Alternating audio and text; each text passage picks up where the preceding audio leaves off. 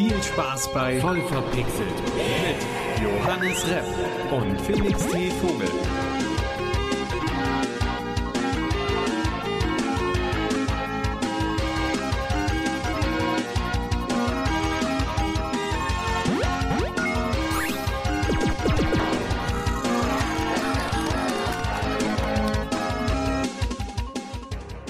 Meine Damen und Herren, wir begrüßen Sie zu einer weiteren Morgens-, Mittags- oder Abendsunterhaltung mit Felix Thorsten Vogel. Und dem fantastischen Johannes Repp. Jetzt, jetzt, habe ich, jetzt muss ich dir auch ein Adjektiv geben. Du bist auch fantastisch, Felix. Das ist die siebte Episode von Verpixelt, wenn ich mich recht entsinne. Ich, ja, Oder die achte. Es könnte, ich gucke gleich noch, pass auf, ich gucke jetzt simultan nochmal nach. Währenddessen kannst du mir aber sagen, was spielst du denn aktuell so? Ähm, tatsächlich zuletzt gespielt, so aktiv, habe ich Cyberpunk 2077. Schon wieder? Schon wieder. Ähm, ich habe das ja ziemlich zeitnah zu Release direkt durchgespielt und habe jetzt nach ein paar Patches nochmal reingeguckt. Ich mach, habe schon öfter mal wieder reingeguckt, um ein paar Nebenquests zu machen, nochmal ein Auto freizuschalten, ein bisschen rumzufahren und so, äh, die Welt zu genießen, äh, so, insoweit es geht. Und das macht wirklich Spaß. Also die, die, die Stories und Nebenquests und so, das ist schon, das ist schon solide. Es hat immer noch Fehler. Ähm, eine meiner Lieblingswaffen wurde leider etwas genervt, was ich ein bisschen schade fand. Aber ich kann immer noch 40.000 Meter hoch springen. Das heißt, nichts bleibt von mir verborgen. Es ist wirklich so. Leute, Tipp, Okay. kein Spoiler für Cyberpunk. Holt euch Beine, mit denen ihr quasi hochspringen könnt. Da lädt man quasi den Sprung auf und dann heps geht's hoch und man kommt auf jedes Gebäude. Ihr müsst nie wieder in irgendeiner, in irgendeiner Mission nach irgendeinem Weg suchen, weil ihr immer komplett an allem vorbeigeht, direkt zum Ziel der Mission. Alles klar, das klingt ein bisschen Es overpowered. ist richtig game-breaking. Ich wette, ich habe auch viel, viel gutes Zeug verpasst. Aber es ist cool, wenn man als Sniper dann in der Stadt auf Gebäude oben drauf kann und so. Indem man einfach drauf hüpft, total Genau. unauffällig. Total unauffällig, wie viele Missionen ich äh, so geschafft habe. Ähm, und es gibt, das ist das Lustigste, es gibt so einen Betäubungsraketenarm. Also es gibt einen Raketenarm mit Explosionen. Der schießt Sprengköpfe. Okay. Und du kannst da unterschiedliche Munition reinpacken, zum Beispiel Betäubungsmunition. Was passiert, wenn die Betäubungsmunition irgendwo auftrifft? Natürlich, sie explodiert mit genau derselben Animation. Also es, es kommt einfach eine riesige Explosion, aber der Gegner bekommt keinen Schaden, sondern sie ähm, werden nur betäubt oder so. Und fallen dann um und schlafen, oder wie? Exakt, das ist ein Insta-Kill quasi. Weil sobald sie betäubt sind, kannst du hingehen und plopp, den die mit deinem Gewehrkolben schlagen und dann Das, okay. Okay, das klingt komisch. Ja, das ist also und das dieses Betäubungsding, das ist es, was sie ein bisschen genervt haben. Was okay ist, weil das war overpowered. Man man konnte teilweise irgendwelche Bosse damit ausschalten. Einfach Ähm. einschläfern und dann ein eins ins Gesicht geben, wenn sie am Boden liegen. Kannst du denn jetzt nach den ganzen Patches Cyberpunk mehr empfehlen als zu Release? Nö, ein bisschen besser ist es geworden, aber wenn also ich habe hab auch schon am Anfang gesagt, für die für die Story äh, lohnt sich's. Für, für die Story macht es Spaß und für die ganzen Nebengeschichten und die Charaktere, die da die da spielen und erzählt werden. Ähm, aber ja, es, es hat eindeutige Mängel. Es ist kein GTA in einem Cyberpunk-Universum. Es ist einfach sehr story-driven. Es gibt nicht viel nebendran. Es gibt viele Nebenquests und so, aber man fühlt sich nie wirklich in dieser Welt zu Hause. Ist, ist, so, ist so mein Fazit irgendwie. Ich habe nie diesen einen Ort, die Wohnung, die ich eingerichtet habe, das Auto, was ich äh, neu lackiert habe oder so, das gibt's alles nicht. Ich kann auch nicht an irgendeine Pachinko-Maschine und da dran spielen oder so. Zumindest, und, und wenn es sowas gibt, dann habe ich es noch nicht entdeckt, aber dann weist mich gerne darauf hin. Das ist schade. Irgendwie Cyberpunk, ich meine, es war ja von Anfang an klar, dass sie ihrem Hype nicht gerecht werden können, aber dass das so floppt, ist eigentlich schon ziemlich bitter. Es ist schade, aber da sind ja, ich glaube, nach wie vor weniger die Leute dran schuld, die es gemacht haben, sondern mehr die, die die Leute kommandieren, die es gemacht haben. Die, die die Entscheidung treffen und sagen, das Ding muss zum Weihnachtsgeschäft raus, komme was Exakt. wolle. Ja. ja, stimmt. das ist schade. Das Aber- hat schon einigen Spielen das Genick gebrochen. passiert, passiert. Ich habe trotzdem meinen Spaß. Und was hast du zuletzt gespielt?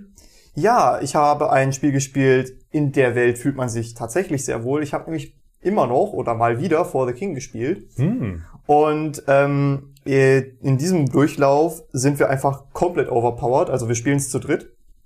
Und ähm, der eine ist quasi so ein Waldläufer, der die Gegner, also das ist ein rundenbasiertes Kampfsystem, und der kann die Gegner immer so zurücksetzen, kann quasi ihren Zug über, äh, dass sie ihren Zug überspringen müssen. Oh. Währenddessen kann ich äh, die Leute betäuben und ich kann die Leute verlangsamen, wodurch sie auch immer viel später drankommen. Das heißt, besonders wenn wir gegen einen Gegner kämpfen, gibt's zwei in der Party, die die ganze Zeit die Gegner nur zurücksetzen können und dabei Schaden drücken können. Und die Gegner kommen einfach nicht dran. Und der dritte Typ, das ist unser Supporter, der versorgt uns die ganze Zeit mit Fokuspunkten, die wir ausgeben können, um unsere Würfelwürfe zu verbessern, um noch ge genauer zu treffen. Und ich muss nur einen Fokuspunkt ausgeben bei dem Bild, den ich gemacht habe. Und ich habe eine Trefferchance von 100%. Das ist so overpowered, das ist wunderbar. Ah, sowas macht Spaß. Also, For the King, wer sich noch nicht angeschaut hat, die Empfehlung steht immer noch. Es ist ein wunderbares Spiel, das sein Geld auf jeden Fall wert ist. Ja, ich habe es mir inzwischen auch gekauft für Ja. Steam. Nach, und danach habe ich rausgefunden, dass ich es bereits auf Epic habe. Offen, offenbar ähm, da mal gratis bekommen. Tja, Leute, immer schön ähm, alle Game Launcher durchgucken, bevor ihr ein Spiel kauft. Aber es, es war zum Glück so stark reduziert, dass es nun wirklich nicht wehtut und ich bin auch froh, es nochmal zusätzlich auf Steam zu haben. Ich Weil hab- ihr spielt über Steam? Äh, du spielst das, also ich besitze es über Epic Hm? und andere besitzen, äh, die anderen besitzen es über Steam. Gut, dann gibt's da keine Da Schranken. gibt, genau, da gibt's keine Schranken. Das finde ich super. Weil ähm, ein Kumpel von mir hat angefangen, For the King zu zocken. Also der hat sich das angeguckt, hat gedacht, das sieht cool aus, hat sich's gekauft und angefangen zu spielen. Und darauf bin ich überhaupt drauf aufmerksam geworden, dass es dieses Spiel gibt. Und hab mir das angeguckt und boah, das sieht mega geil aus. Und ja, wollen wir es zusammen zocken, hol's dir. Und dann ist mir aufgefallen, hey, ich besitze das schon bei Epic. Das heißt, ich habe dieses Spiel ewig gehabt, aber es hat es komplett unter dem Radar, weil das halt wirklich so dieses wöchentliche, ich sammle mein kostenloses Spiel bei Epic ein, ohne es mir anzugucken war. Und bin halt erst viel später zu diesem Spiel gekommen und es, ja, ich, ich bin so dankbar. Dieses Spiel ist so geil. Deswegen verstehe ich immer nicht die Leute, die sagen, ach, das Spiel gefällt mir nicht, was da gerade bei Epic ist, das hole ich mir nicht. Oder ich kenne das nicht, das hole ich mir nicht. Ich meine, Ja. Es sind, gerade Spiele, man kann sie sich doch, man kann sie sich doch mal mitnehmen. Und mir ist es schon oft so gegangen, dass ich dann irgendwann gedacht habe, hm, dieses Spiel sieht cool aus. Warte, ich gucke mal, ob ich es aufs Epic, ob ich es schon hab. Und dann war es manchmal sogar so. Gen genau der, genau der Punkt. Genauso ist es bei mir auch. Ich muss mittlerweile wirklich bei die, bei, äh, ich habe mittlerweile eine so umfangreiche Epic-Bibliothek aus kostenlosen Spielen aufgebaut, dass ich wirklich gucken muss, ob ich das Spiel nicht schon besitze. Ich habe tatsächlich äh, in der Gruppe bist du ja auch drinne. Ähm, ein paar Leute gehabt, die mich äh, zum Civilization-Spielen überreden wollten. Und kurz bevor ich äh, mich entschieden habe, okay, gut, das Spiel sieht geil aus, ich kauf's mir jetzt zum Vollpreis. Das ist ja, wie viel kostet das aktuell? 40, 50 Euro, wenn nicht sogar 60? Das kann ich dir nicht sagen. Also es ist, es ist auf jeden Fall nicht so billig, so ein 5-Euro-Spiel. Ja. Und genau an dem Tag kommt Epic auf die Idee, yo moin, äh, wir hauen jetzt Civilization kostenlos raus, gönnt euch. Ja, ich glaube, da war es bei mir schon ein, zwei Wochen zu spät, leider. Da hatte ich hatte ich kurz davor gekauft. Ähm, aber ich bin ein großer Civilization-Fan, ich habe kein Problem damit, dem ein bisschen Geld zu geben. Was ich aber empfehlen kann ähm, für euch, wenn ihr diese ganze Flut von Plattformen nicht mögt, Go äh, GOG Galaxy. Das ist quasi der Game Launcher, das Steam, das Epic Games von GOG, was CD Projekt Red äh, ja macht, äh, neben Cyber, sowas wie Cyberpunk oder The Witcher.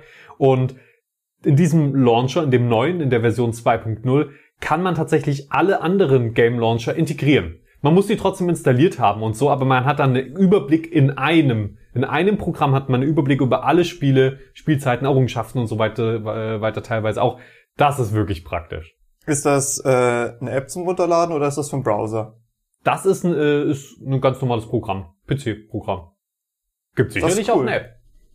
Das ist echt geil. Das, das klingt wirklich cool. Vor allem, wenn man bei den ganzen Launchern auch irgendwann den Überblick verliert. Ich habe äh, mal einen Mhm. Artikel drüber geschrieben, äh, so sinngemäß, dass man äh, aktuell einfach viel zu wenig Zeit zum Zocken hat. Wofür brauchen wir die ganzen Games? Wann sollen wir die alle spielen? Da, Jo Johannes, Games-Redakteur, will Spiele abschaffen. nee, das nicht, aber es ging quasi um den Pile of Shame. Ein Ja. sehr, sehr, sehr beliebtes Thema bei mir. Okay, ich meine, du weißt es. Ich will mich korrigieren. Johannes Rep, Games-Redakteur, will gute Spiele abschaffen, die er spielen will. Ja, genau. genau so. Felix Thorsten Vogel, Bildpraktikant. Ja, so funktioniert das. So, so, so geht das. Ähm, Ähm, ja, auf jeden Fall, den Satz muss ich ja noch zu Ende bringen. Als ich diesen Artikel über dieses Pile of Shame-Ding geschrieben habe, ähm, wollte ich einfach einleiten mit, yo, ich besitze so und so viele Games. Und um auf diese Fra diesen Satz formulieren zu können, musste ich erstmal meine Spiele von den ganzen Launcher zusammenzählen. Und genau dabei hilft GOG Galaxy 2.0. Wie geht GOG Galaxy 2.0 damit um, wenn du auf Steam und auf Epic ein Spiel besitzt? Dann wird sie, glaube ich, zweimal angezeigt. Ah, das ist natürlich wieder doof. Ja, aber bestimmt gibt's irgendwie sowas wie eine Verbergen-Funktion, wo du die dann verbergen kannst und so weiter. Aber Johannes, ich, ich muss jetzt einfach fragen, was ist dieses Quiz?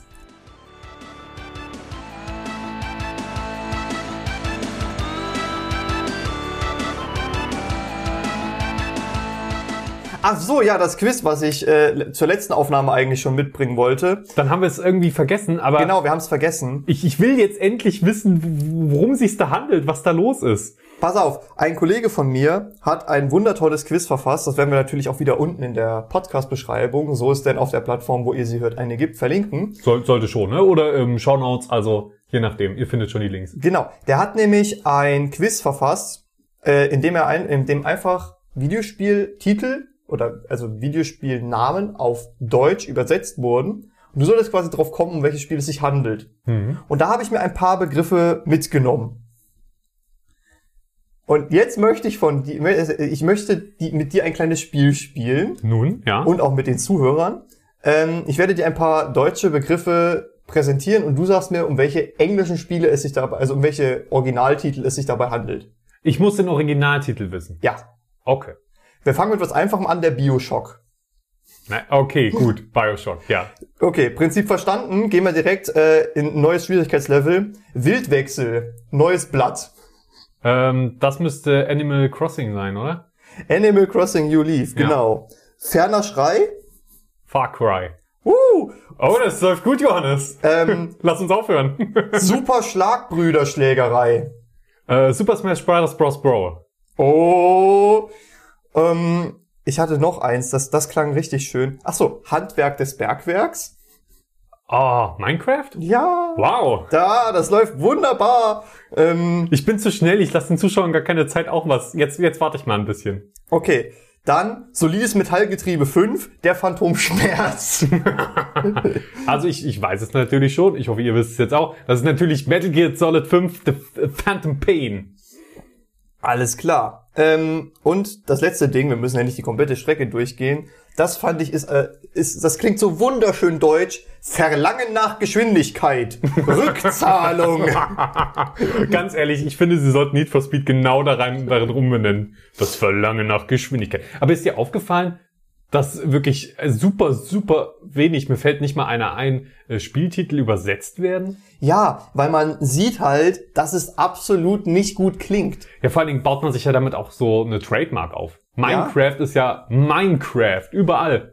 Genau, oder sowas wie Skyrim. Ja. Wenn du das übersetzen würdest, Himmelsrand, wahlweise auch Dachfenster. Wobei ich, wobei ich da sagen muss, im Spiel wird's ja dann immer Himmelsrand genannt. Und ich war wirklich, Ja. wirklich, okay, es ist peinlich, aber ich, ich, ich gebe zu, ich war wirklich äh, verwirrt, woher Sky, wo, woher kommt dieses Wort Skyrim? Ich habe Skyrim durchgespielt und danach ist mir erst aufgefallen, ach, Himmelsrand. Ah, natürlich. Ah, ja, ich habe überhaupt nicht drüber nachgedacht. Das ist so eine Sache, ja, das Spiel heißt halt Skyrim. Ich habe nicht drüber nachgedacht, woher dieses Wort kommt. Ich glaube, so ging es mir mit Minecraft. Zu dem Zeitpunkt, wo ich das gespielt habe, hatte ich so den Wortschatz noch nicht im Englischen, bis mir irgendwann aufgefallen ist, es ist ein Spiel, wo man meinen und craften kann. Es, es ist faszinierend. Bis heute, bis du das gerade gesagt hast, ist mir das auch nicht ganz bewusst Ja, geworden. ich, es gibt auch von Cold Mirror, YouTube Urgestein, so wundertolle Videos, wo sie auch äh, Filmtitel oder Spieletitel Ja. ins Deutsche übersetzt. Das ist einfach herrlich, weil dann halt noch diese tollen Cartoons dazu sind. Kö- können wir nur empfehlen. Schlecht Super übersetzte T- Filmtitel. Ja, äh, Cold Mirror kann man eigentlich immer empfehlen. Ähm, ja, also das äh, war ein sehr, sehr lustiges Spiel. Danke, äh, dass, dass du mich, mich intelligent hast fühlen lassen. Intelligent hast fühlen lassen. Bruder. Naja, ich, ich fühle mich, ich fühl mich jetzt auf jeden Fall motiviert, ähm, weiterzumachen. Aber Ah. da, das waren die Titel, ne?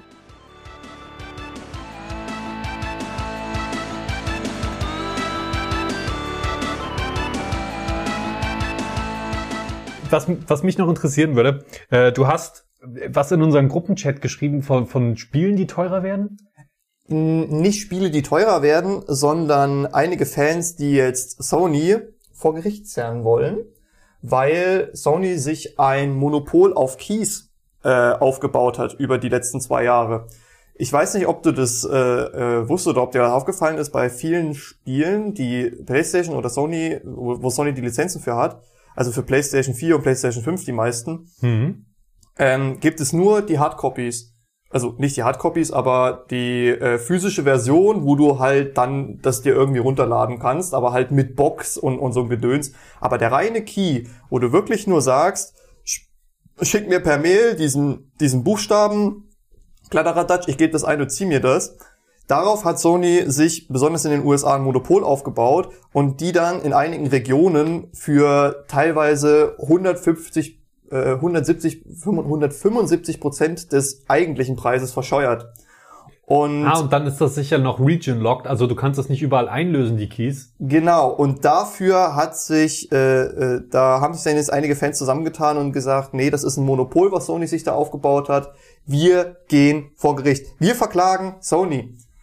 Ich bin gespannt, was dabei rumkommt. Besonders, weil das Ding in den USA äh, vor Gericht geht. Ähm, es könnte interessant werden, weil egal wie es da drüben ausgeht, das heißt ja noch lange nichts für den deutschen Spielemarkt. Ja.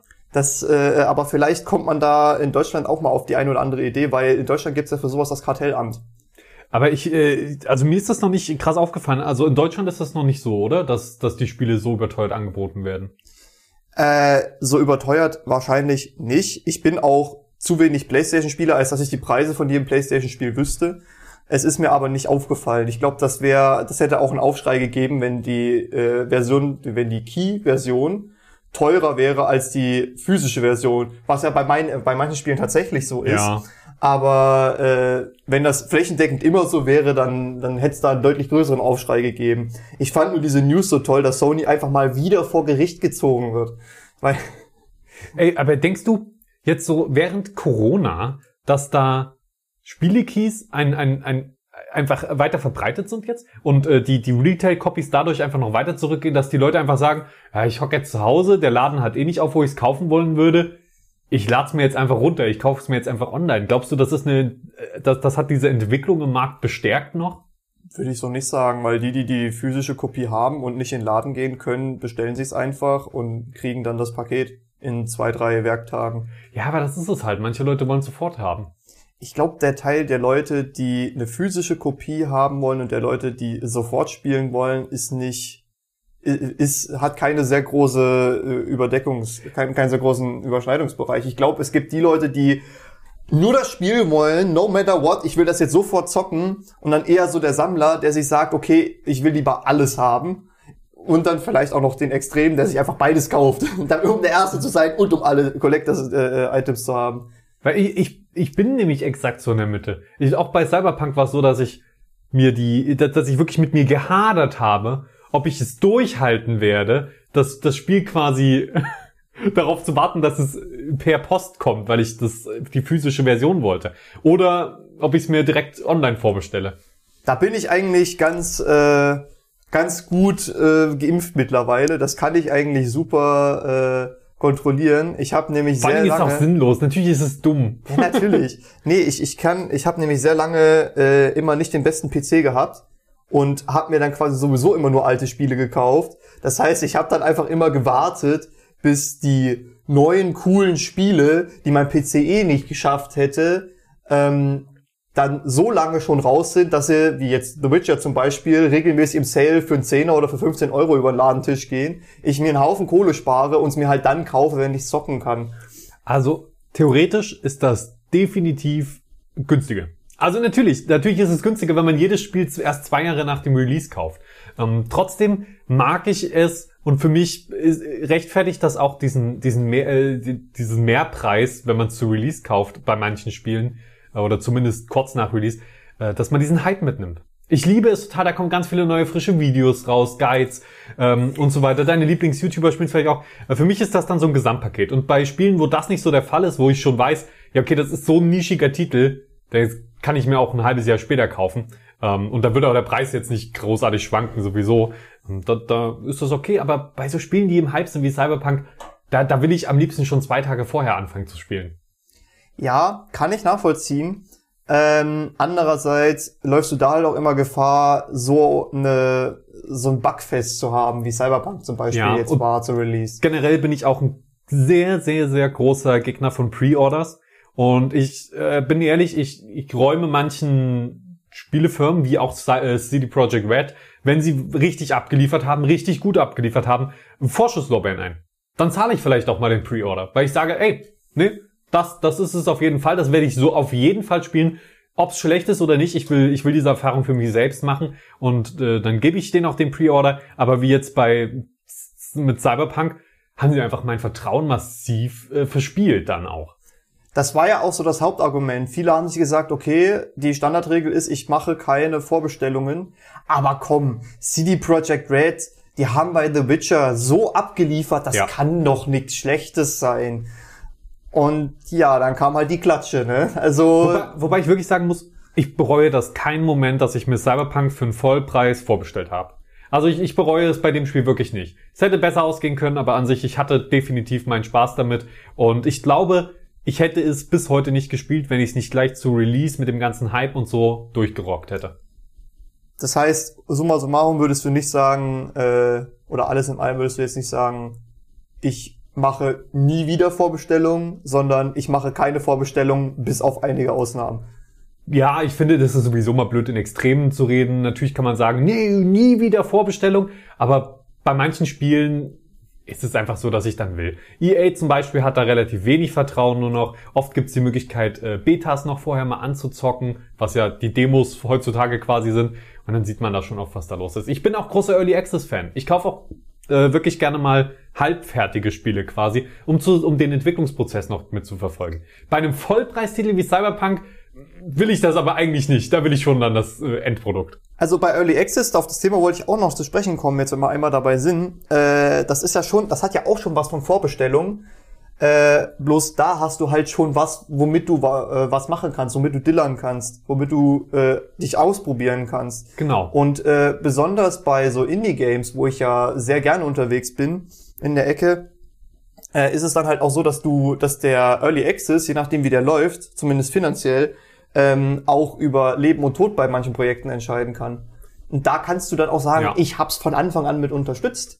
Das ist echt toll und du beeinflusst ja oft auch die Entwicklung positiv. Im besten Fall positiv. Das ist äh, schön, wenn das so funktioniert. Und ich habe auch bisher bei allen Sachen, die ich im Early Access gekauft habe, ähm, es nicht bereut. Manchmal war ich sogar so überrascht, dass ich mir gedacht habe, warum ist dieses Spiel noch im Early Access? Das sieht besser aus als viele Spiele, die schon längst fertig sind. Hast du mal ein Early Access Spiel gespielt, das dann tatsächlich nichts geworden ist? Wo dann, also das heißt ja nicht, dass es dir nicht gefallen hat oder so, aber wo dann, wo es eingestellt wurde, bevor es richtig rauskam. Mm, Also, ich habe Spiele im Early Access gekauft, die jetzt nicht tot sind, aber die nicht mehr wachsen. Hm. wo man sich denkt, okay, kommt da jetzt noch neuer Content? Es ist jetzt schon wieder, es ist jetzt schon zwei Jahre her, wenn man auf der Webseite des Entwicklers guckt, ist der letzte Post von 2018 und sowas. Das ist dann immer schade, vor allem wenn die Projekte sehr vielversprechend waren. Aber ich ähm, bin da auch sehr selten in irgendwelchen Foren oder so unterwegs, dass ich jetzt wirklich mich richtig tief in diese Fangemeinde reingrabe, sondern ich kaufe ein Spiel, ich spiele es von Zeit zu Zeit, ich lese auch immer die Patch Notes, wenn irgendwas Neues rauskommt. Und wenn was richtig Geiles rauskommt, spiele ich auch direkt an. Aber es ist jetzt nicht so, dass ich mich äh, da auch komplett mit, verfasse, äh, mit befasse und dann zum Beispiel sowas äh, mir angucke wie äh, wo du Blog-Einträge hast oder sowas, wo dann auch so Sachen drinstehen wie, ja, keine Ahnung, der Entwickler ist jetzt krank, erstmal ein halbes Jahr, weil er irgendeine OP hat und deswegen macht er nichts. Sowas geht halt immer an mir vorbei. Das heißt, ich gucke dann einfach nur von Zeit zu Zeit ins Spiel rein und hoffe, dass was Neues kommt.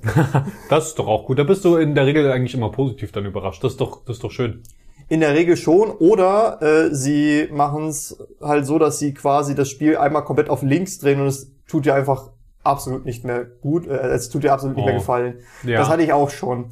Wo Ja. dann das Spiel einfach nichts mehr mit dem zu tun hatte, äh, wie es eigentlich mal war. Oft hatte ich das bei Survival-Titeln, die am Anfang noch nicht alle Mechaniken implementiert hatten und dann irgendwann so komplex wurden, dass es eher eine Arbeit, wie sich nach Arbeit angefühlt hat, dieses irgendwie deine Basis zu bauen in diesem Spiel oder so. Das, was vorher quasi der Kern für mich war, war dann auf einmal das, was ich nebenbei machen musste, weil, oh, Kälte, Hitze, Hunger, Durst, ich muss mich um alles kümmern und das ist noch nicht alles balanced. Und dann haben mir manche Spiele dann mitten in der Entwicklung weniger Spaß gemacht, aber meistens geht es ja dann nicht nur einem selbst so, sondern vielen und dann geht's wieder in eine positive Richtung. Ja, aber ich habe auch schon Spiele erlebt, wo dann zum Beispiel die Grafik einmal komplett umge umgedreht wurde und danach einfach nur unfassbar grottig aussah. Oh, da, so Nidhogg zu Nidhogg 2 mäßig. Ja, ge genau so, genau diese Umstellung. obwohl ich sagen muss, obwohl die Grafik von Nidhogg 2 ein absoluter Graus ist, ich finde die Männchen, die Character Models sehen unfassbar hässlich aus, äh, würde ich Nidhogg 2 trotzdem lieber spielen als Nidhogg 1, weil es halt einfach mehr Möglichkeiten gibt mehr, mehr Gegenstände, die du benutzen kannst. Ja, ich finde ich finde Nidhogg 1 immer noch ein bisschen besser, aber Nidhogg 2 rein von, von der Spielmechanik her macht sehr viel Spaß. Ähm, für die, die es nicht kennen, Nidhogg ist quasi ein sehr schnelles Spiel, was äh, darauf basiert, dass sich äh, zwei Männchen äh, durch mehrere Screens kämpfen und versuchen äh, halt sich gegenseitig äh, in die jeweilige gegnerische Basis zu kommen und quasi Genau. die komplette Map einzunehmen, Der linke man sich gegenseitig absticht. Ist 2D, der linke Spieler muss an den rechten Bildschirmrand quasi, der rechte Spieler muss an den linken Bildschirmrand und äh, man bekämpft sich und respawnt dadurch sehr oft. Ja, ich habe mal äh, auf der Gamescom vor einem Stand gestanden. Äh, da war der gute Herr Malternativ auf der Bühne und hat das Ganze moderiert. Der war dann auch so heiser. Ähm, boah, von, we von wem war das der Stand? Das weiß ich gar nicht mehr. Ähm, Omen, glaube ich. Ich glaube, das war der Stand von Omen, wenn dir das was sagt. Omen PC, Ja, also die diese die PCs von HP. bauen. Ja. ja. Und ähm, da hatten die irgendwas verlost und äh, da wurden zwei Leute auf die Bühne geholt und die sollten halt gegeneinander Nidhogg spielen. Und dieses Nidhogg-Match, wir standen da ungelogen 40 Minuten. Weil jedes Mal, wenn der eine kurz davor war zu gewinnen, hat der andere den übelsten, äh, hat der andere den Turbo aufgerissen und den bis zum anderen Map-Ende zurückgedrängt. Das und dann war es wieder ja. umgekehrt. Das war so intens und die und da sind auch immer mehr Leute gekommen und da haben sich auch Leute gesammelt, weil da sind auch Leute vorbeigekommen und haben dann so in die Runde gefragt, hey, warum stehen denn hier so viele? Da spielen die doch nur mit. Ja, aber das Match geht schon seit einer halben Stunde. Was? Ja, das muss ich mir angucken. Und dann haben wir uns dieses Match da angeguckt und Das erinnert mich auch an das legendäre Match auf Rocket Beans TV. Äh, Simon Kretschmer gegen Etienne Gardet. Das hat auch eine ganze Weile gedauert. Also auf jeden Fall, das ist doch das Geile. Es kann innerhalb von einer Minute vorbei sein oder es dauert eine halbe Stunde. Was heißt, das Spiel ist relativ balanced und äh, fair, könnte man sagen. Ähm, ich wollte noch kurz zu den, zu den Patch Notes und so weiter sagen, äh, dass ich da definitiv auf der Seite bin, dass ich komplett, ich liebe es, mir alles durchzulesen, mir diese ganzen, was ist nur reingekommen, was wurde geändert, mir Devlogs anzugucken und so weiter. Also ich, ich habe da wirklich viel Spaß dran. ich bin tatsächlich äh, erst dazu übergegangen, die Patch Notes zu lesen, als ich eine Zeit lang äh, sehr intensiv mit Kumpels LOL gespielt habe. Also League of Legends. Ja, da ist das wichtig dann. Genau, da ist es wichtig, weil du kommst jedes Mal ins Game rein und ähm, dann ist irgendwas neu. Und du denkst so, hä, was ist das? Oder hä, was macht das jetzt? Oder hä, was ist denn jetzt mit dem Champ los? Warum spielt er sich anders? Und da habe hab ich mir dann auch mal einen richtigen Einlauf von, von einem der Kumpels geholt. Der so, hä, warum liest denn keiner die Patch Notes? Da steht doch alles drin. Wie so ein Professor so. Es steht doch alles auf der Folie. Warum fragt ihr ständig nach? Und da habe ich dann auch angefangen, ab und an in die Patch Notes reinzugucken und hab Gefallen dran gefunden, weil du sitzt dann so da und denkst dir so, oh, das klingt geil, oh, das klingt geil, oh, das klingt geil, oh mein Gott, das klingt so cool. Ich muss das sofort ausprobieren und will wissen, wie die es umgesetzt haben. Das ist schon, ist schon so ein kleines Schmankerl. Ja, und letztendlich ja das exakt, wo, womit ich auf YouTube und Twitch, so ich sag mal in Anführungszeichen, groß geworden bin. Ähm, äh, Patch Notes von Star Citizen, ja. Also das war ja letztendlich auch nicht mehr als zu sagen, was, was kam diese Woche neu dazu, woran wurde gearbeitet, wann kommt das nächste Patch und so weiter, wie wurden die Entscheidungen getroffen und so. Und äh, das, das, ich, ich, ich mag sowas einfach. Ich informiere mich da sehr gerne und, und schaue mir da auch viele YouTube-Videos an. Aber, Jo- Johannes, ähm, ich, jetzt habe ich gerade Star Citizen angesprochen und wir haben hier noch ein, ein Thema auf, drauf, was ich unbedingt kurz anreißen möchte, Starfield. Ähm, kenn, kennst du Starfield? Weißt du, was das ist? Bitte klär mich auf. Äh, das ist das nächste Bethesda-Game äh, oder eines der nächsten Bethesda-Games, es hat noch kein festes Release-Datum, was im Weltraum spielt und es ist ein reines Singleplayer-Rollenspiel, was erstmal cool ist. Und jetzt kommt's, äh, natürlich auch ähm, Link unten zu, zu Giga, wo ich, wo ich diese Information her habe, äh, haben sie eine Umfrage. Bethesda hat eine Umfrage im, in einem The Elder Scrolls Forum oder sogar gemacht. Okay. Um, und da gab es als Option von, von also die, die Spieler sollten bewerten, was ihnen in Spielen wichtig ist und nicht wichtig. Und als Option war, gab es da ähm, Customization oder Personalization von äh, sowas wie Charakter und auch Raumschiffen. Na, da ist dann natürlich klar, es geht um Starfield, wenn man Raumschiffe ähm, und also das ist das einzige Ra Raumschiffmäßige Spiel, was äh, an was Bethesda bekanntlich arbeitet. Ja, Star Starfield, Raumschiffe. Kann, also wenn wenn wenn das jetzt ein Hinweis darauf ist, dass ähm, dass man irgendwie sein eigenes Raumschiff bauen kann in Starfield oder so, dann bin ich noch mehr gehypt. Das, das wollte ich gerade sagen, weil Raumstift Customization kann ja auch sein, du darfst die Wand rot anmalen. Mir reicht's. Ja, ist es es ist okay. Weil, äh, also, so, so dieses standardmäßige, ja, du musst ewig grinden, um irgendeinen Skin zu holen, der marginal besser aussieht als den, den du, als der Standardskin, der aktuell auf den Wänden von deinem Raum, Raumschiff drauf ist, dann huckt's mich nicht. Wenn ich aber wie in Spore die Dinger sandkastenmäßig, Lego-mäßig aneinander klöppeln kann, äh, finde ich das viel, viel geiler und würde mir das tatsächlich auch schon, an, auch schon mal angucken, weil sonst, äh, Und große Städte soll es in Starfield geben und so weiter. Ich bin einfach gespannt. Wenn es wirklich wie, wie ein Fallout, wie ein Skyrim ist, gute Quests und so weiter, und dann hast du noch ein bisschen Personalisierung und äh, irgendwie das Gameplay macht noch halbwegs Spaß. Das wäre so ein Kandidat, wo ich sage, das pre-order ich, einfach weil ich am Anfang dabei sein will. Ah, es ist ein Bethesda-Spiel. Und ich würde noch warten auch, natürlich erstmal ein bisschen was dazu angucken, weil ich, äh, so, wenn ich nur nach dieser Einstellung gebe, gehen würde, dann hätte ich mir auch Fallout 76 vorgestellt. Aber da wurde dann angekündigt, das Multiplayer-Spiel und es gibt keine NPCs und so, Ja. dann wusste ich schon, okay, das ist eher nichts für mich, dann habe ich die Closed Beta angeguckt und habe ich mich dagegen entschieden, das überhaupt zu kaufen. Und ich nehme an, so wird es auch bei Starfield sein, da wird es auch mal irgendwie einen Test geben oder wenigstens irgendwas und dann auf basierend darauf werde ich bestimmt auch hier im Podcast dann erzählen, werde ich es mir kaufen oder nicht. Das äh, klingt auf jeden Fall interessant, weil du bist ja sowieso so ein Weltraumboy und bei vielen Weltraumspielen unterwegs. Das heißt, wenn du auf ein Spiel so richtig hyped bist, dann ist das schon fast ein Qualitätssiegel. Ich, ho Das, ich hoffe, das ein Felix bisschen. Vogel Qualitätssiegel für für, Weltraumspiele. für Weltraumspiele. Äh, es gibt einfach auch äh, mittlerweile eine ordentliche Menge an guten Weltraumgames. Das war lange Zeit leider nicht so. Bei, wir hatten es ja auch eben mit Early Access Spielen. Hellion, ein Hardcore Weltraum Survival Game, das im Early Access war und es leider nicht rausgeschafft hat. Also das wurde irgendwann eingestellt, wurde dann auch auf Steam nicht mehr verkauft. Fand ich cool von den Entwicklern. Der, dann haben sie es nochmal eine Woche kostenlos gemacht, bevor sie es aus dem Store genommen haben. Und ja, da, da habe ich auch bis heute tatsächlich noch Spaß dran, wenn ich es dann mal äh, spiele. Aber es ist halt nie fertiggestellt. Was ja schade ist. Ähm, äh, trotzdem würde ich auch das fast schon empfehlen. Aber naja, man kommt halt nicht mehr so leicht dran jetzt. Tja. Vielleicht findet man da im Internet das ein oder andere Ding, wo Wenn- man es runterladen kann. Wenn ihr die Option habt und mich hat's ziemlich viel gekostet, also Zeit gekostet und Aufwand, äh, das so, dann spielt die Version 0.3. Das war meine liebste, liebste Version. Da sind noch ein paar Mechanics nicht drin, die dann später für mich das Spiel, vor allen Dingen im Singleplayer, und ich spiele es gerne im Singleplayer, ähm, nicht unspielbar gemacht haben, aber für mich die Freude so ein bisschen rausgenommen haben. Aber erwartet Bugs. Erwartet schlimme Game-Breaking-Bugs auch. Das, das ist leider der Fall. Das ist das, was man, ähm, ja, und es ist Hardcore. Es ist wirklich Hardcore. Ähm, es ist nicht äh, leicht, da reinzufinden. Kann aber viel Spaß machen. Na gut, man baut eine Raumstation und fliegt mit Raumschiffen rum und lootet und so. Das ist, ist ganz nett.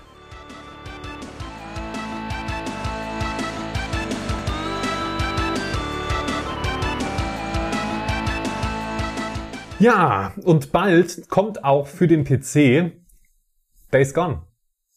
Ja, ähm, finde ich absolut irrelevant tatsächlich. Findest du? Ja, ich weiß nicht, Games Days Gone ist so die Richtung von Zombie-Spiel, die mich absolut nicht interessiert, weil äh, du hast mit äh, The Walking Dead von Telltale zum Beispiel richtig coole Sachen gehabt, die da drinnen waren. Aber das ist ja mit The Last of Us. anderes. Weil, weil das so story-driven ist. Aber einfach nur die, die, die Zombie-Welt zu nehmen, um da irgendwie so ein Survival draus zu machen, das ist irgendwie so, so verbraucht, so ein bisschen langweilig, finde ich. Ich sehe es eher wie ein Zombie-Spiel mit der Ubisoft-Formel. So Ubisoft Open World mäßig finde find ich das. Und ich habe positive Bewer Kritiken gehört, so aus dem Bekanntenkreis, dass es durchaus eine Menge Spaß machen kann. Ich habe es mir aber auch angeguckt und für, ich muss sagen, es kommt nichts. Ähm, wa- warum ich drüber sprechen will, ist, weil das ja für den PC kommt und zwar ohne Raytracing und DLSS. Das heißt, ich habe dann ein Spiel, was mich sowieso nicht krass interessiert und ich kann es nicht in wundertoller, perfekter Grafik spielen. Naja, ein bisschen mehr Optionen hast du schon auf dem PC. Du kannst äh, die Auflösung ändern, ähm, Field of View und so weiter. Du hast eine höhere Framerate, was natürlich meiner Meinung nach eigentlich immer mit das Wichtigste ist. Ja, das Und- ist schon, Framerate ist schon so ein entscheidender Faktor. Also wenn man es noch nicht gespielt hat und ein bisschen Bock drauf hatte, dann ist jetzt die Zeit auf dem PC, das sich vielleicht dann doch mal anzugucken. Weil äh, vielleicht, ich fänd's cool, vielleicht gibt's auf dem PC dann noch Mods, dass irgendwie mehr Zombies kommen oder so. Ja, ich hoffe, da, da gibt's dann ein paar coole Mods für sie. Ach, komm. Ja, ich wollte es nur, ich wollte nur erwähnen für die Leute, die ein bisschen auf Zombies stehen, weil Zombies machen halt immer mal wieder Spaß, oder? Definitiv. Also nur weil es mir nicht gefällt, heißt es ja nicht, dass es den, den Leuten nicht gefallen muss. Deswegen finde ich es auch cool, dass du es mitgebracht hast. Ähm, ich würde tatsächlich auch gerne dann mal ein paar dieser Mods, sollte es sie geben, sehen, weil ich kann mir vorstellen, dass das unfassbar witzig ist. Ein äh, Kumpel von mir zum Beispiel hat ganz viele Mods auf Skyrim drauf, auf Skyrim drauf geklatscht. Und ähm, der eine Mod sorgt zum Beispiel dafür, da kommt am Anfang noch so ein Drache, der auf dem Turm landet und irgendwie, irgendwie ist das so, so relativ am Anfang.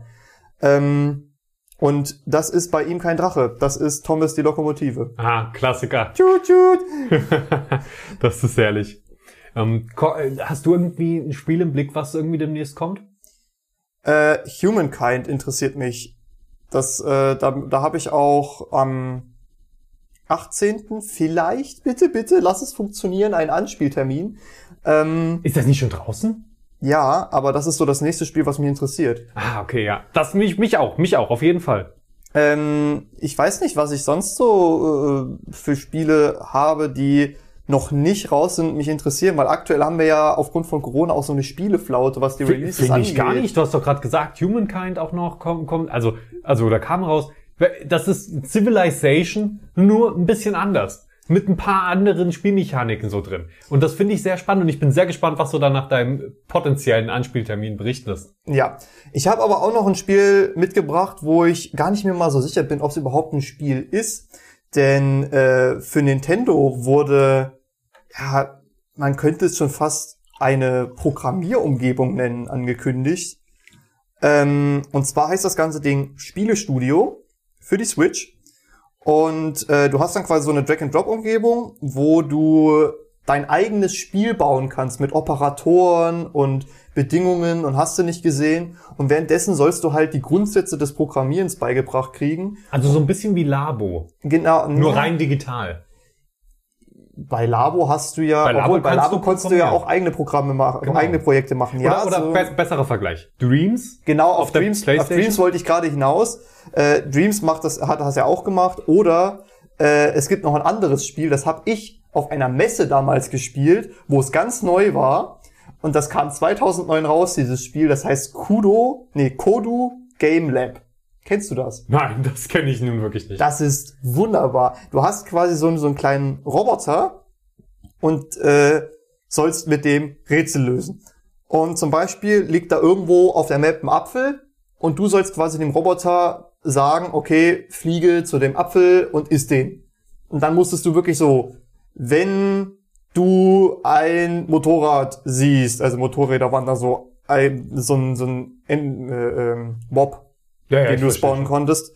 Wenn du ein Motorrad siehst, fahre von dem Motorrad weg. Wenn du einen Baum siehst, fahre zu dem Baum. Wenn du an den Baum stößt, dann isst den Baum oder sowas. Ich wünsche mir, dass jemand genau an dieser Stelle in diesen Podcast reingeschalten hat. Wenn du das, dann mach das. Ja, wenn du das, dann mach das. Aber das hat mich damals so fasziniert, weil ich kannte sowas in dem, in dieser Richtung ja schon mal überhaupt nicht. So in dem Alter 2009 war ich neun oder zehn Jahre alt. Äh, da habe ich noch nie ans Programmieren gedacht. Und dann So. versteht man es dadurch. Und denkst du, dass das, äh, wie, wie heißt das? Spielestudio. Spiel, einfach nur Spielestudio? Einfach nur Spielestudio. Dieser Name ist unfassbar unspektakulär. Ja, aber vielleicht ist, ist er ja auch exakt das. Kann man damit dann, also weißt du das, ob man da irgendwie dann vollständige Spiele auch in den Store packen kann oder so? Da gibt's doch bestimmt dann, also eine, eine Funktion zum Teilen der Spiele gibt's sicher. Das ist das nächste Ding, was ich mich da gefragt habe, weil Mario Maker hat's ja vorgemacht oder die Community von Mario Maker viel mehr. Ähm, die haben ja unfassbar viele Level erstellt Ja. und dann geteilt, die teilweise unfassbar kreativ oder bockschwer oder einfach nur lustig waren. Und wenn du den Leuten dann noch viel größere Sandkasten gibst, was machen die damit? Ich will, ich ich bin kein Nintendo-Gamer. Ich besitze auch keine Switch. Ich finde es nur so unfassbar interessant, wenn Nintendo wieder eins von seinen kleinen äh, Experimenten anfängt. Und dieses Experiment ist so unfassbar vielversprechend für mich, weil ich halt einfach Bock habe, diese Kreationen zu sehen, die die Leute da erstellen. Und ich hoffe inständig, dass es da eine Teilenfunktion geben wird, mit Bin der du das sicher. dann äh, äh, rausblasen kannst. Ich bin mir auch schon fast sicher, aber wie gesagt, ich weiß es nicht genau und will nichts Falsches sagen. Ja, natürlich. Wissen tun wir es nicht. Das behalten wir aber auf jeden Fall auch mal im Blick. Bei Dreams konnte man ja auch so unheimlich tolle Sachen erstellen. Genau, deswegen wollte ich auch mal fragen, hast du denn schon mal so ein Ich baue mir mein eigenes Ding Spiel gespielt? Nee, aber ich habe schon Spiele programmiert. Ich bin quasi, ich habe den, den Schritt übersprungen, ich bin dann direkt zum Programmieren über. Hm, hm, Ähm, aber ich habe mit das einfach- hält mir ein Spiel ein, das ist in meiner Steam-Bibliothek. Ja, gefällt's dir denn? Äh, ja, tatsächlich. Also ich, ich mag das Konzept. es ist halt wie- kein Spiel, was man 400 Stunden spielt. Nee, nicht unbedingt, bis auf man, man wird ziemlich hooked dann und äh, sp- spielt dann doch mal ein bisschen, um Highscores zu knacken. Ja, natürlich. Ich wollte, ich wollte aber jetzt äh, die, die, äh, das Sprungbrett für schamlose Eigenwerbung Ja, verschaffen. Hashtag Werbung. One, Ja. One Jump auf Steam. Schaut euch gerne mal an. Mein Spiel ist nur ein kleiner Plattformer, wenn man so möchte, in dem es nur darum geht, den höchsten Highscore zu kriegen. Man kann ihn entweder alleine spielen für, und dann halt Online-Leaderboard äh, hochklettern, wenn, man- wenn man gut ist, oder man spielt halt lokal eins gegen eins. Und es ist, es, es heißt One Jump, weil man nur einen Sprung hat, ja. Wenn man den Sprung verkackt, dann ja, hat man was zu befürchten. Also und ganz minimalistische Grafik. Es sind Blöcke. Ja. Leute, erwartet bitte nicht zu viel, okay? Aber man sollte vielleicht noch dazu sagen, Es es, kostet- ist kostenlos. Nee, es ist nicht kostenlos. Nicht? Es kostet, glaube ich, einen Euro. Es, es kostet weniger als einen Euro. hast du, ach so, nee, du hast Nee, eine es hat- kostenlose Phase am Anfang gehabt, kann das sein? Auch das nicht, aber ich hatte eine Rabattphase für 50 Cent oder so. Ich weiß nicht, ich, ich wollte halt, um ein Spiel auf Steam zu veröffentlichen, ähm, musst du eine gewisse Gebühr bezahlen. Und damit ich diese Gebühr irgendwann wieder rein habe, habe ich den Preis immerhin so ein bisschen auf was gesetzt. Auf den niedrigsten Preis, glaube ich, den man setzen kann. Äh, so in der wie hoch ist diese Gebühr? Das sind 100 Euro. Und sobald man 100 Euro wieder eingenommen hat, kriegt man die dann wieder zurück, soweit ich das voll richtig verstanden habe. Ich wollte es einfach mal machen. Das war so ein Projekt, wo ich gedacht habe, schaffe ich ein Spiel, so simpel es auch sein mag, denn es ist schwierig, ein Spiel komplett fertig zu machen. Schaffe ich es, Steam-Features zu implementieren, wie Errungenschaften, Cloud-Saves und so weiter, äh, Controller-Steuerung, all, allen Kram, ähm, auf Steam, wirklich auf der Plattform Steam zu veröffentlichen, äh, fertig, ohne Bugs, äh, in, einem, in einem kompletten Zustand und ich habe es geschafft, das Ziel erreicht, bin, bin total zufrieden damit. Und natürlich ist das kein AAA-Game. Das sollte es aber auch nie werden. Und deswegen auch der Preis so sehr gering. Cooles Projekt auf jeden Fall. Danke. Hat mir auch damals schon sehr gefallen. Macht, äh, ist, ist man mal wieder cool auf Partys. So zu zweit. Auf jeden Fall. Ähm, was auch ein sehr, sehr cooles und verstörendes Projekt ist, ist das nächste Spiel, was ich mitgebracht habe. Ähm, und zwar habe ich mir kurz vor der Podcastaufnahme ein Video angeguckt vom Kanal Game Theory. Der wird dir sicherlich was sagen. Und auf Game Theory wurde ein Spiel diskutiert, das heißt Only Cans. First Date. Ist klar eine Anlehnung an OnlyFans und First Mhm. Date und hast du nicht gesehen. Und ich lese dir mal kurz ein paar Sachen aus der Produktbeschreibung von OnlyCans vor. Unnecessarily high quality cans. All colors, sizes, tastes and accessoires. Tasty and tasteful canned drink erotica. Corporate Drama, Family Tragedy, Greed, Love, Passion, Photography und One-Handed Gameplay available. So, Felix, Äh, was ist das für ein Spiel? Ich würde sagen, das ist wie ähm, äh, Heartful Boyfriend, wo es ja um, um Dating geht mit, mit Tauben dann, mit Vögeln. Ja, Mit Vögeln einfach im Generell. Ja. Ähm, aber man weiß schon, was eigentlich dahinter steckt, so ein bisschen oder so. War das nicht für Heartful Boyfriend? äh, Egal. So stell Full Boyfriend müsste dieses Taubengame sein. Also Vogelgame. Und ungefähr so stelle ich mir das auch vor. Es ist, es ist sowas wie OnlyFans, so ein Social Media Game, so eine Gamification, wie äh, YouTubers Live, Streamers Live oder sowas. Und äh, aber mit, man ist eine Kanne Also ein, ein Can, äh, wie, wie Dose. Eine Dose. Eine Dose, genau. Ähm, so ist es leider nicht. Oh, Johannes, jetzt, jetzt hab ich Bock da drauf.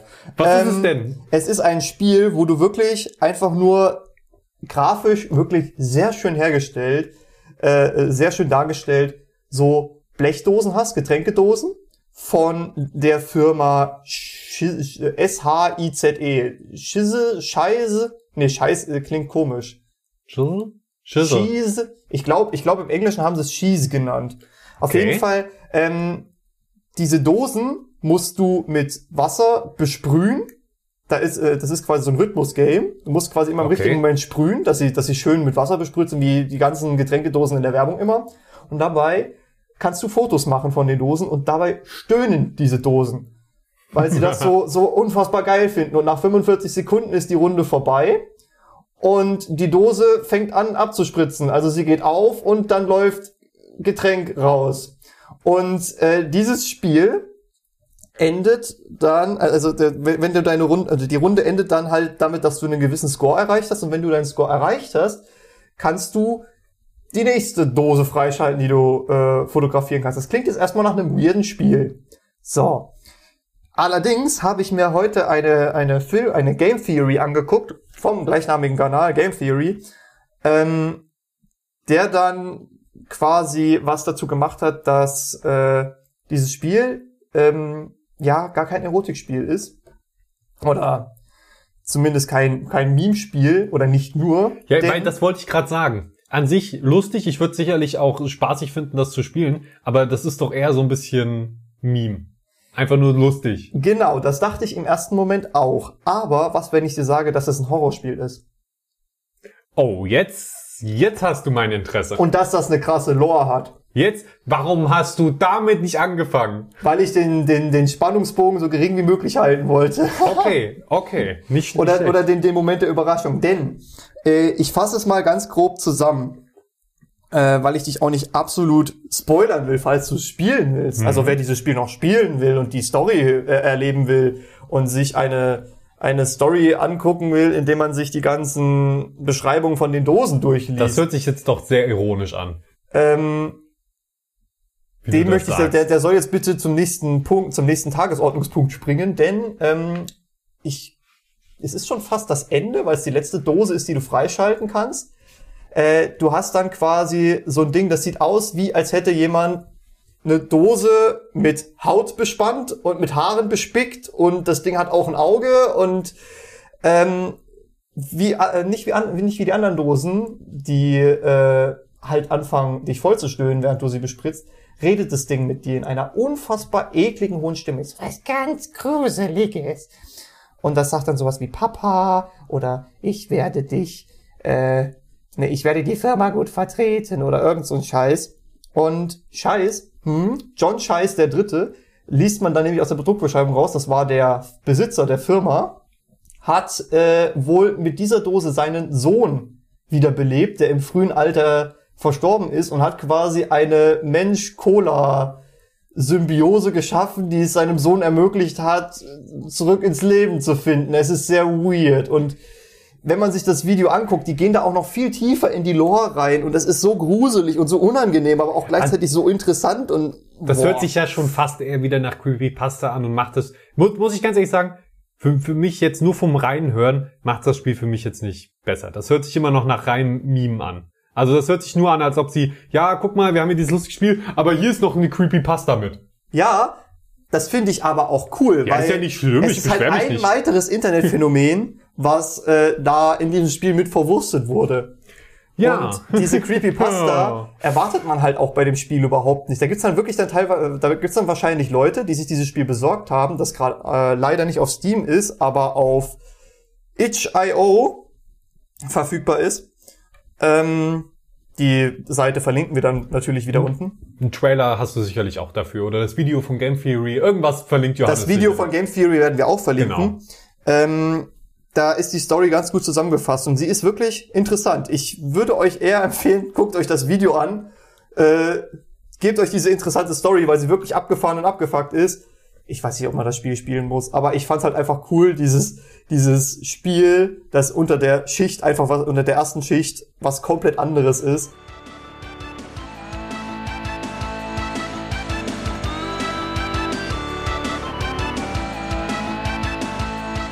Du hast mir schon verraten, was du denn heute empfehlen möchtest für ein Spiel. Und ich habe extra gesagt, ich nehme mich heute zurück, weil deine Spielempfehlung soll auch meine heute sein. Ach so. Ja.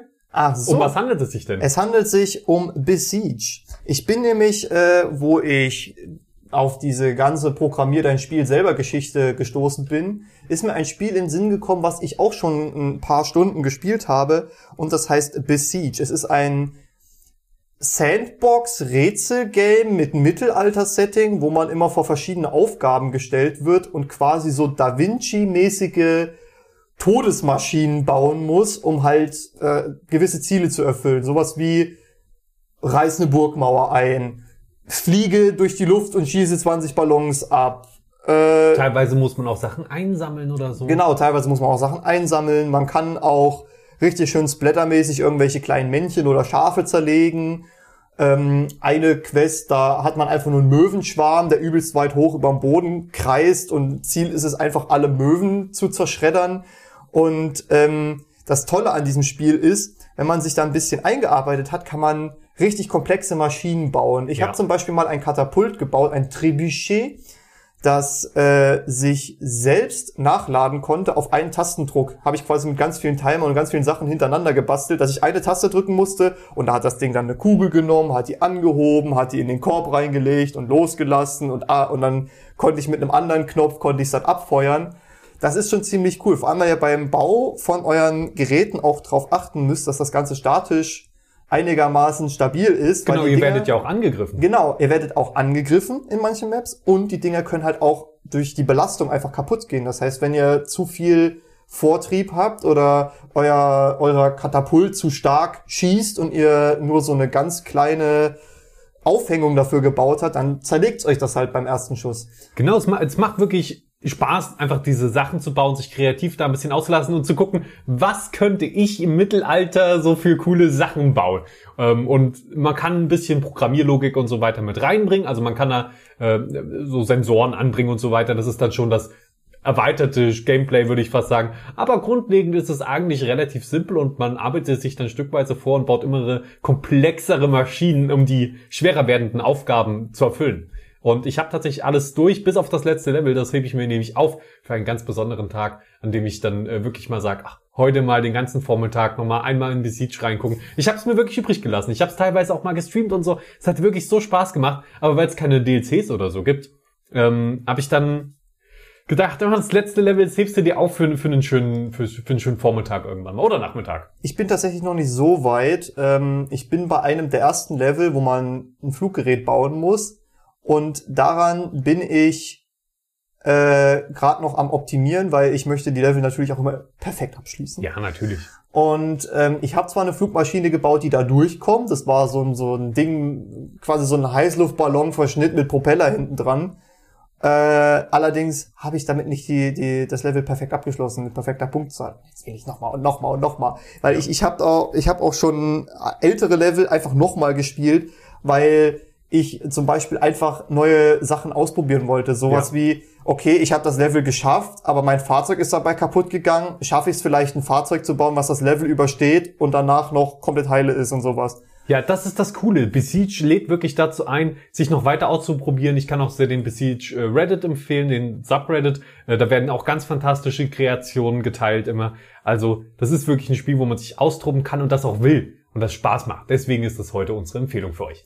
Ja, wir müssen vielleicht noch dazu sagen, äh, Felix hat gemeint, man kann Programmierlogik anwenden und ich habe ja auch von den komplexen Maschinen erzählt. Das ist natürlich kein Muss. Also wenn ihr euch Genau. äh, nicht äh, bis ins kleinste Detail damit auseinandersetzen wollt, könnt ihr euch das Spiel trotzdem angucken und damit Spaß haben, weil ihr halt einfach tolle Maschinchen bauen könnt. Genau, das ist dann nur das Erweiterte. Irgendwann hat man da mal Lust zu sagen, äh, kann ich vielleicht dieses Rad da invertieren? Kann ich machen, dass sich da, oder kann ich machen, dass das sich von einer anderen Taste ansteuern lässt oder so? Und das ist alles ganz nutzerfreundlich und super einfach gelöst. Ihr müsst da nicht in Code schreiben oder so. Das meinte ich natürlich nicht. Aber es gibt halt Es gibt halt so Sensoren. Ey, ich bin ein Luftschiff. Oh, ich bin nah am Boden. Das sehe ich. Ich bin 10 Meter vom Boden entfernt. Dann starte ich jetzt alle meine Rotoren, um wieder nach oben zu gehen. Sowas kann man da ganz einfach gestalten. Genau. Ja, äh, vielen Dank, dass ihr heute wieder mit dabei wart und zugehört habt. Ich hoffe, euch hat die Folge genauso viel Spaß gemacht wie uns. Äh, lasst uns gerne ein, ein Like da und ein Abo, falls ihr das auf einer Podcast-Plattform hört, wo man das machen kann. Auch gerne eine Bewertung. Ja, ähm, auch gerne eine Bewertung, Kommentare freut uns immer sehr. Habt einen wunderschönen Morgen, Mittag oder Abend, je nachdem, wann ihr den Podcast hört. Und Danke fürs Zuhören. danke fürs Zuhören. Bis, Bis, zum nächsten bis Mal. bald.